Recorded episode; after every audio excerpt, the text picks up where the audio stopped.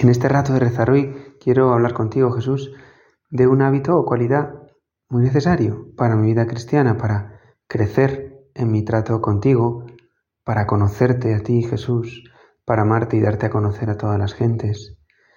No es un ámbito que sea exclusivo, es más, está relacionado con actividades aparentemente inconexas como pueden ser la moda, la cotización de la bolsa, la jardinería, la arquitectura, la cocina, el diseño de interiores.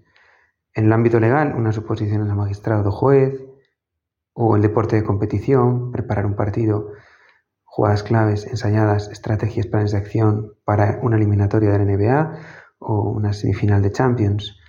De hecho, los equipos estudian con mucho afán determinados detalles, ¿no? Pues una colocación en el córner, el portero que suele poner en el punto penalti al arrancar y a lo mejor se le puede lanzar o, o en la lucha, no te digo, ¿no? Cómo se, se ataca al rival de una manera y después, cuando ya está un poco desprotegido, al tercer o cuarto round, pues se busca un resquicio para noquear al rival.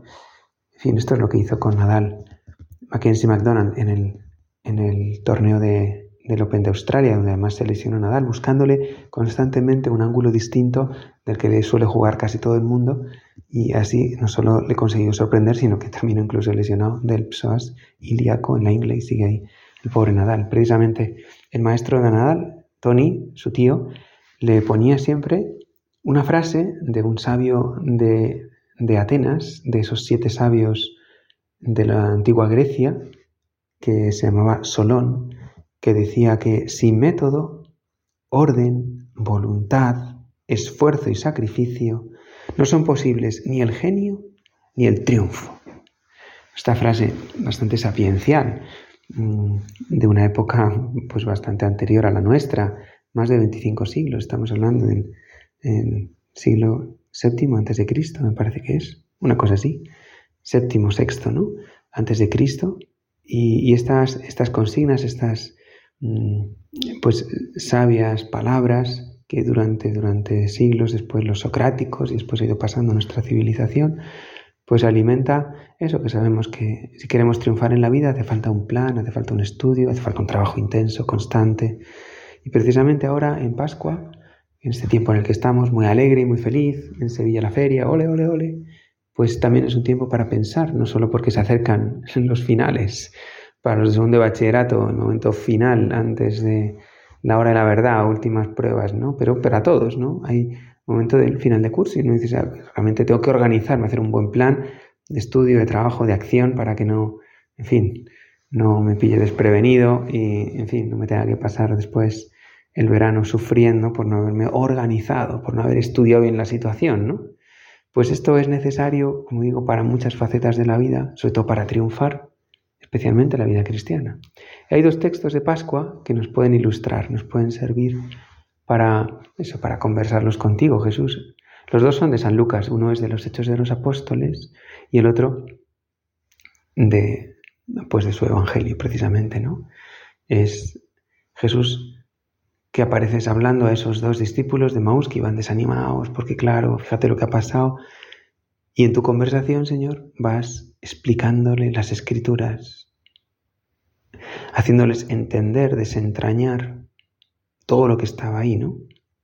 Y precisamente es de un texto de la escritura otro personaje que veremos dentro de poco en la liturgia de la misa, que era pues un alto mandatario de la reina de los etíopes, Candace.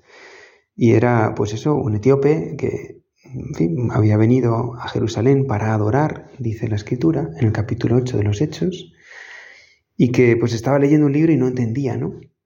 Y por una moción de Dios, del Espíritu Santo, el apóstol Felipe, viendo que leía al profeta Isaías, le dice, ¿tú entiendes lo que lees?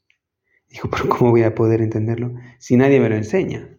Y entonces Felipe una vez que el otro le pide que suba con él, al fin, al carruaje, pues se sienta con él y empezó a leer con él ese pasaje que tenía entre manos, que es del libro de Isaías, pero no del siglo VIII, cuando está la primera parte del libro de Isaías, sino de la segunda parte, justo de la época de la que hemos empezado hablando de Solón y compañeros, ¿no?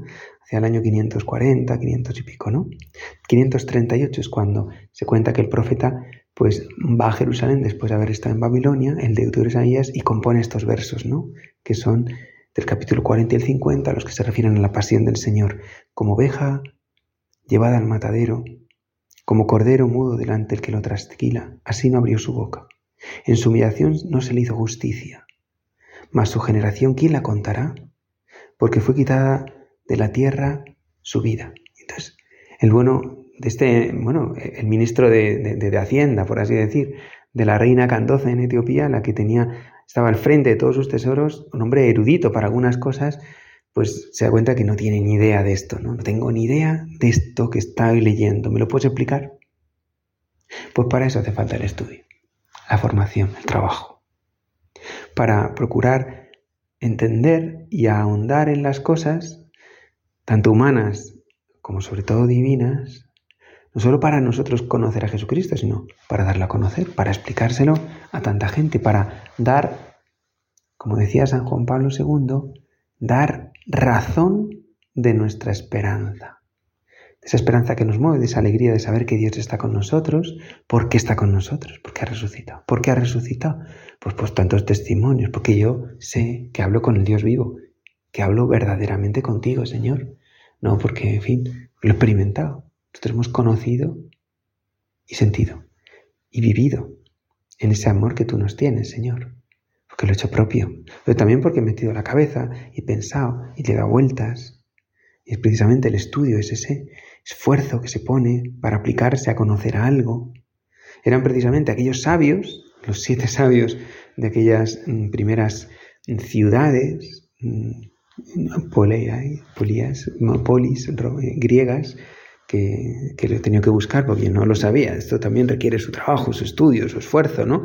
Estos siete sabios eran Tales de Mileto, Solón de Atenas, Vías de Periene, Pítaco de Mitilene, Clebulo de Lindos, Quilón de Esparta y Periandro de Corinto. Échale ir a la cometa, ¿no? Qué personajes. Bueno, pues así también nosotros a veces esforzándonos por conocer, por estudiar, por descubrir cosas nuevas o entrar más en profundidad en esa frase en esa sabiduría, en tu sabiduría, Señor, pero también en las mismas cosas de la tierra. Estos eran precisamente estos sabios, pues, en fin, conocedores de todo tipo de, sabidurías humanas, ¿no? De la aritmética y la geometría, de, pues, con mente abierta y universal, reflexionando sobre el mundo, explicando los fenómenos físicos, los astros, las estaciones, pero también la vida humana, la filosofía, la política.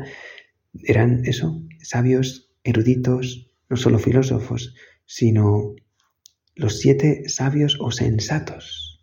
Ojalá que tú y yo en este tiempo de oración hayamos sacado un propósito, un deseo de no solo profundizar en la escritura, intentando entender los pasajes y leerlos con más atención, con más cuidado, como un jardinero que va cortando rama a rama para que siga creciendo su planta y pues fin, esta parte que ya no, pues la poda y quita. Todo eso lleva un estudio y una preparación, un fijarse mucho en los detalles, pues así también si tenemos ese hábito, esa actitud de fijarnos, de estudiar, de mirar más a fondo, con profundidad, la realidad de las cosas, tendremos más éxito, ganaremos más partidos, más batallas en nuestra vida espiritual. También sabremos ganarle a Dios más almas, dándoles a conocer pues la gran verdadera ciencia y sabiduría que no es otra que la de Cristo resucitado y glorioso, con quien hablamos ahora con quien queremos tener esa amistad y esa cercanía cada día mayor. Pídele a la Virgen Sé sapiente, asiento de la sabiduría, que te ayude a querer progresar en esa ciencia, en ese conocimiento de Dios.